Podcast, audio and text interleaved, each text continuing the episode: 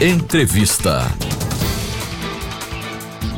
A professora do Departamento de Relações Internacionais da Universidade Federal de Sergipe, Bárbara Mota, é a nossa entrevistada a partir de agora aqui na Rádio UFES FM.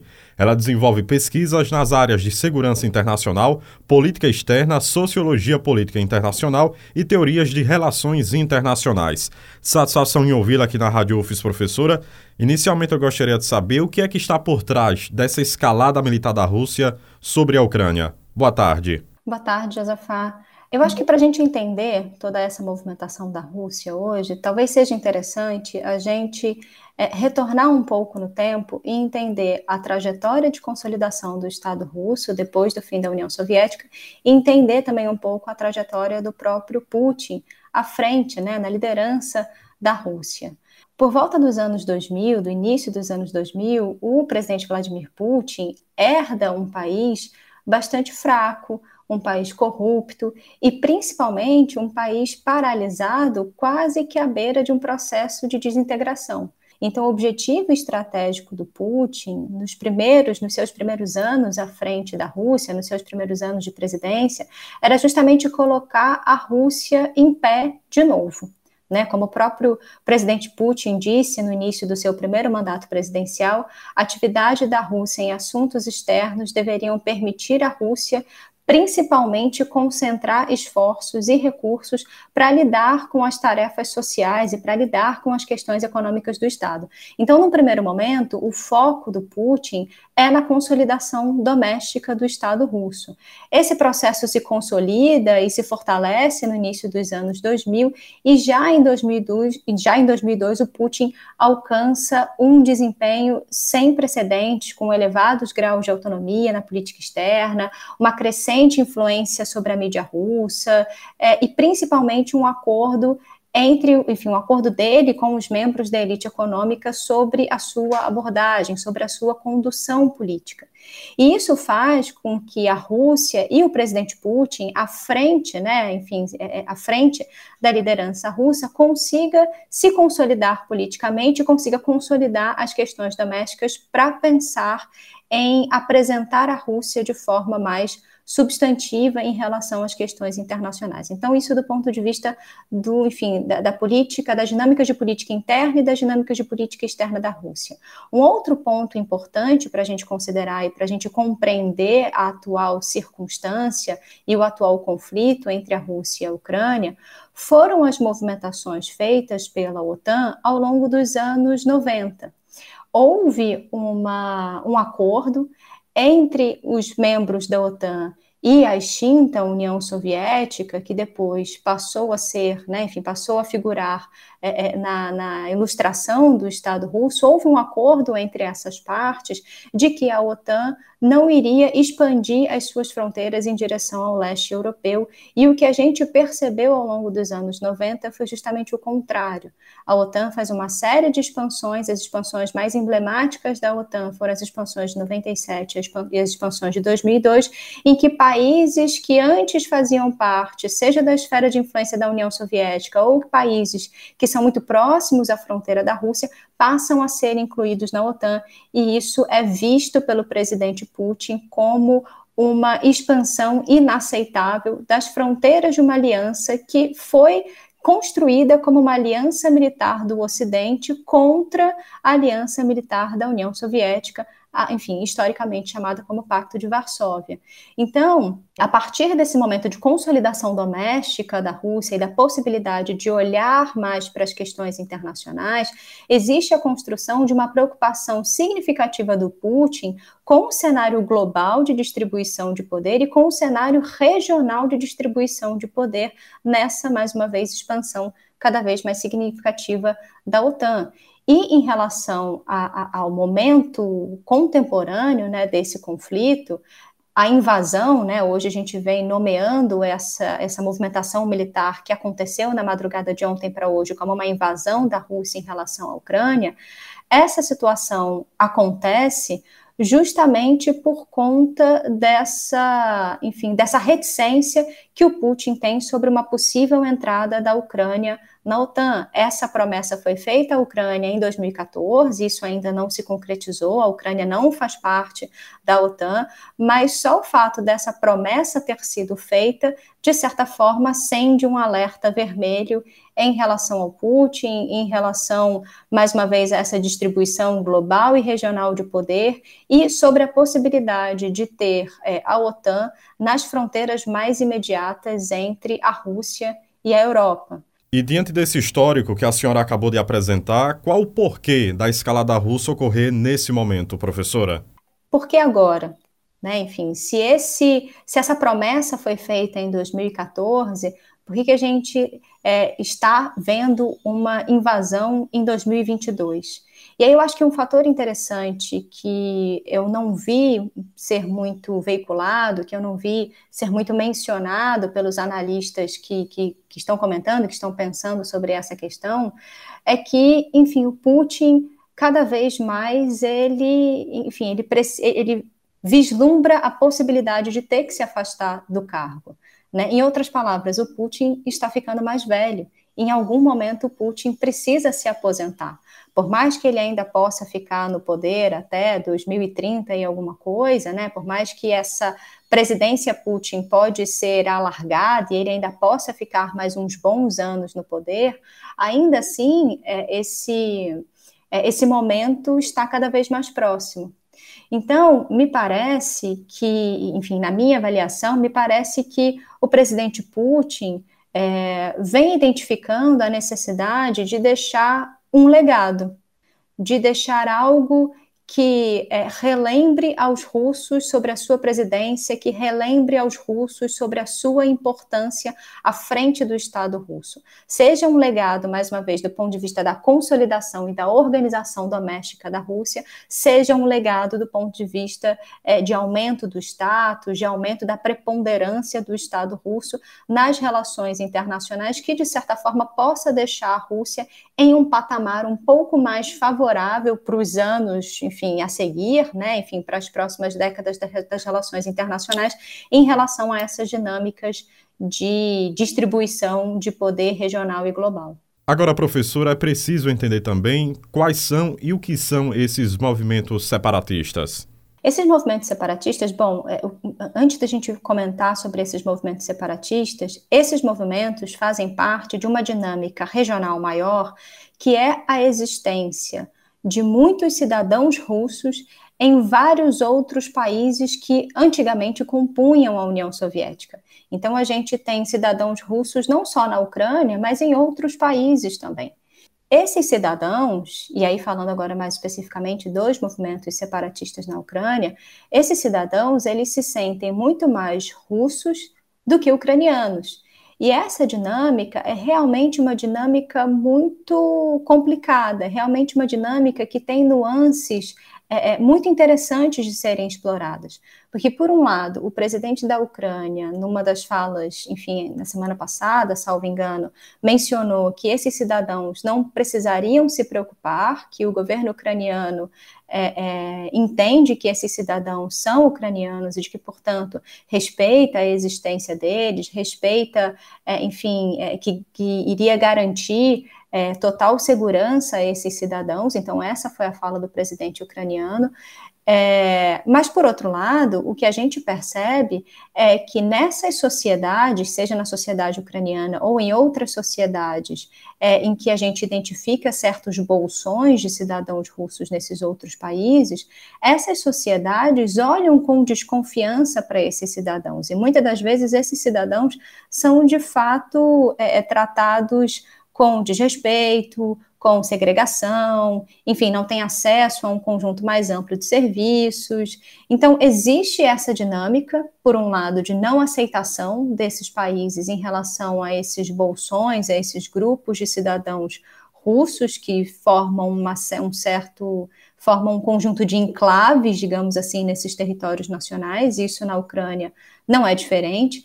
E, por outro lado, existe uma preocupação legítima desses estados e uma preocupação legítima da Ucrânia de que esses grupos atuem como uma espécie, enfim, essa expressão é uma expressão é, bastante veiculada no meio acadêmico, que esses grupos atuem como uma espécie de quinta coluna, ou seja, um grupo de pressão para avançar nesses estados políticas, práticas, discursos pró-Rússia e de que, portanto, esses grupos funcionariam como grupos de pressão para, enfim, aproximar esses estados politicamente da esfera de influência russa.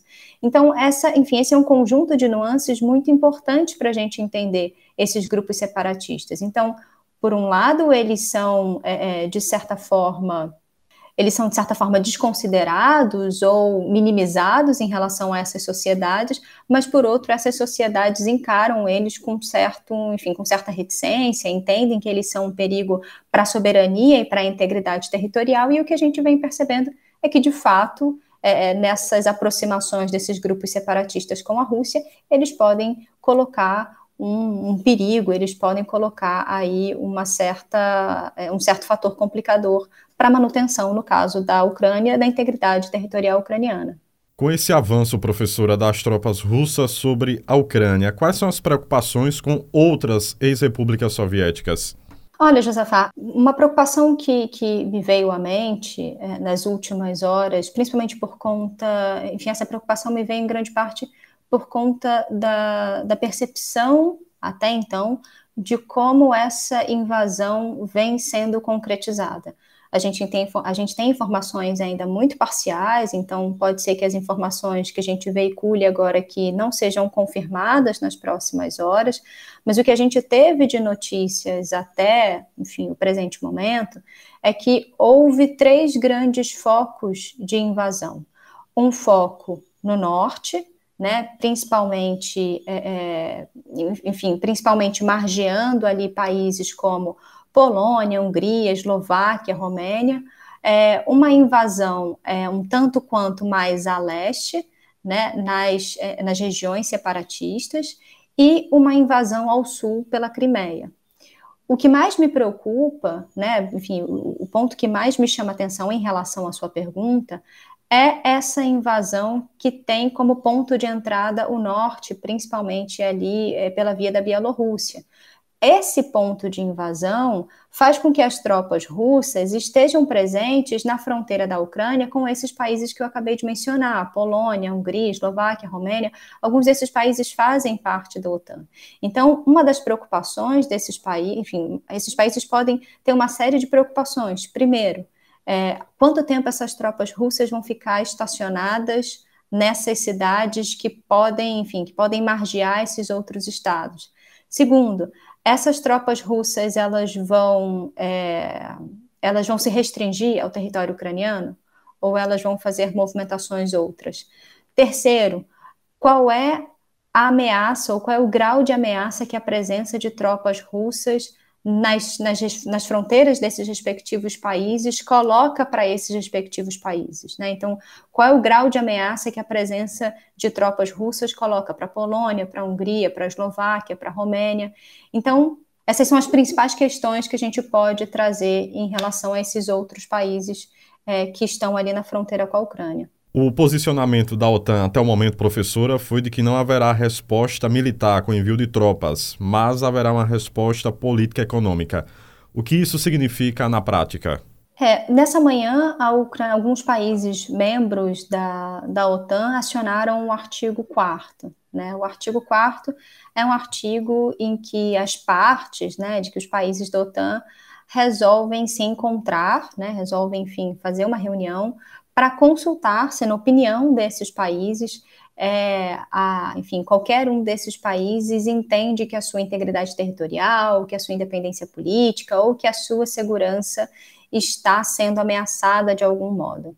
Então, o, o primeiro movimento que a gente viu hoje de manhã foi um movimento de cautela, né, um movimento de reunir os membros, reunir as partes que compõem a OTAN para dialogar sobre qual vai ser a interpretação e qual vai ser a narrativa, qual vai ser a caracterização adotada pelos países da OTAN sobre, é, enfim, as ações russas.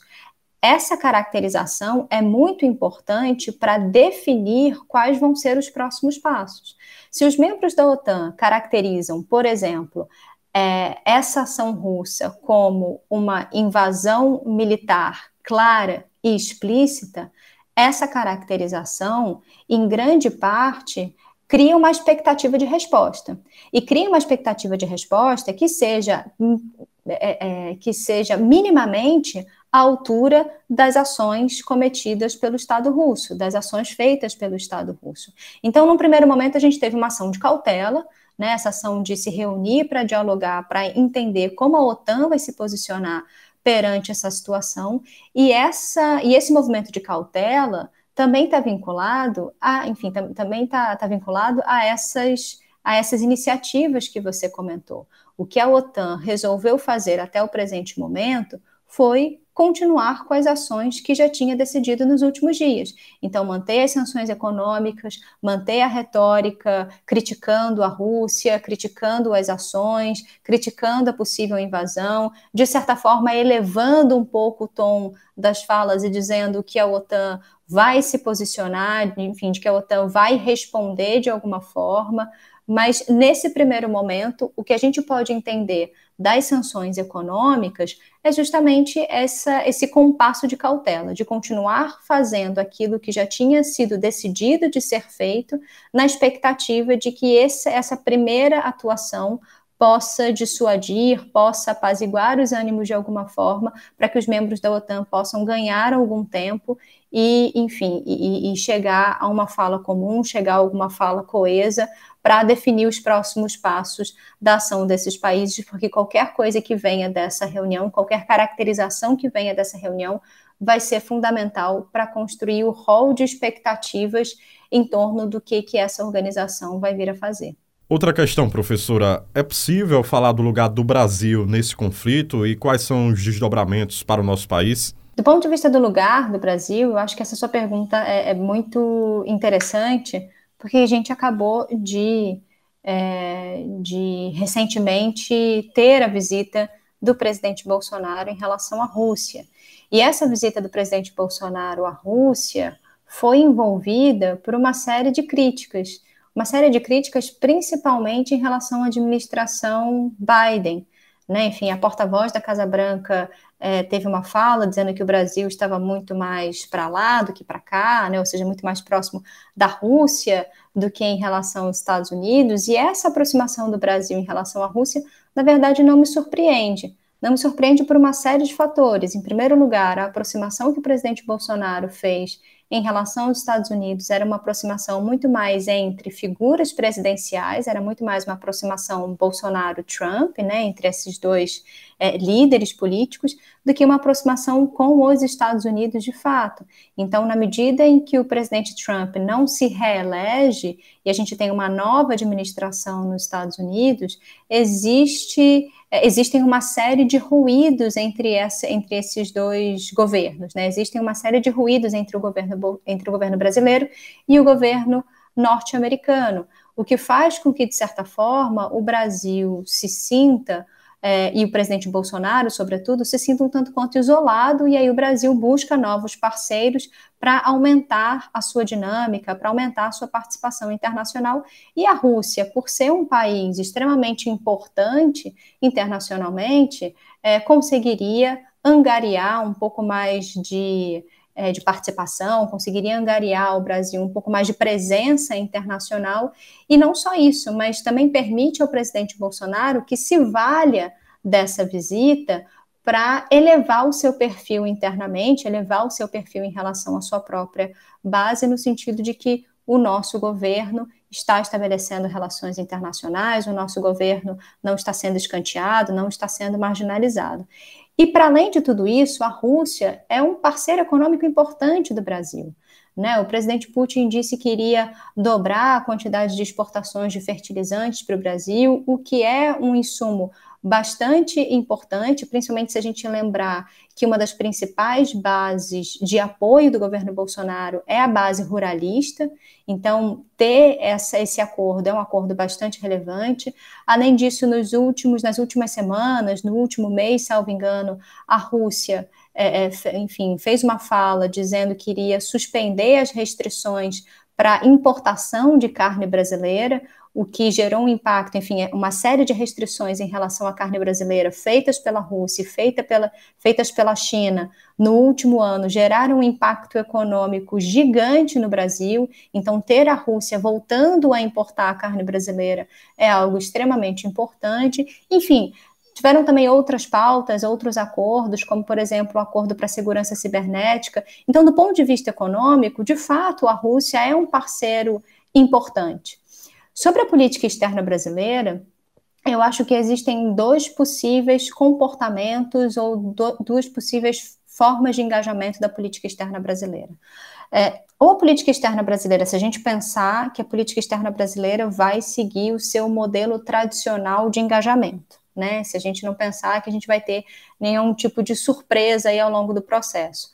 Uma primeira opção é adotar uma espécie de perfil baixo e de, enfim, é, expedir algum tipo de nota, é, condenando a invasão, é, enfim, conclamando aos estados que é, sentem na mesa de negociações e que tentem resolver a situação de forma pacífica, né? enfim, invocando os princípios tradicionais da política externa brasileira de autodeterminação dos povos, resolução pacífica de controvérsias. Essa pode ser, esse pode ser um posicionamento da política externa brasileira, um posicionamento mais retórico e de perfil baixo, mais uma vez é, é, chamando os países, conclamando os países a negociarem. Uma outra possibilidade, que já foi uma possibilidade explorada anteriormente, mas não vem sendo uma possibilidade costumeiramente explorada pela diplomacia em torno do governo Bolsonaro, é que o, é que o Brasil se apresente como uma espécie de interlocutor confiável, né, como uma espécie de intermediário isento ou razoavelmente isento, que pudesse mediar as partes e que pudesse servir de ponto de contato entre Estados Unidos e Rússia, entre Rússia e a Ucrânia. Lembrando que na duas semanas atrás a gente teve, ou na semana passada, salvo engano, a gente teve a comemoração de 30 anos das relações diplomáticas entre o Brasil e a Ucrânia. Então a gente também tem relações diplomáticas interessantíssimas com a Ucrânia. Então esse, esse poderia ser um comportamento de política externa. Me parece que essa segunda opção é, é uma opção mais improvável, justamente porque a política externa do governo Bolsonaro vem se mostrando uma política externa muito mais reativa do que uma política externa propositiva. Mas me parece que o lugar do Brasil, enfim, o lugar do Brasil nessa situação é sempre possível a gente encontrar um lugar do Brasil, mas tudo depende da forma como o Brasil se apresente, da forma como o Brasil é, é, invoque o seu lugar nesse conflito. Mas me parece que a primeira opção, uma opção mais é, é, uma opção mais de perfil baixo mesmo, provavelmente vai ser a opção adotada. E do ponto de vista dos impactos, eu acho que os maiores impactos são impactos econômicos, é, principalmente é, é, se a gente for percebido por um dos nossos principais parceiros econômicos, que é os Estados Unidos, como um país que vem apoiando a Rússia. Então, eu acho que nesse momento é, a estratégia de política externa mais interessante é uma estratégia não só de cautela, mas é uma, uma estratégia de contemporização entre as partes, para que os impactos econômicos, do ponto de vista de, enfim, cortes, de produtos de importação, né, de prejuízos para a pauta comercial do Brasil, sejam minimizados. Professora Bárbara Mota, foi muito bom ouvi-la aqui na Rádio UFIS FM e obrigado pela entrevista. Eu que agradeço, Josefá, sempre à disposição.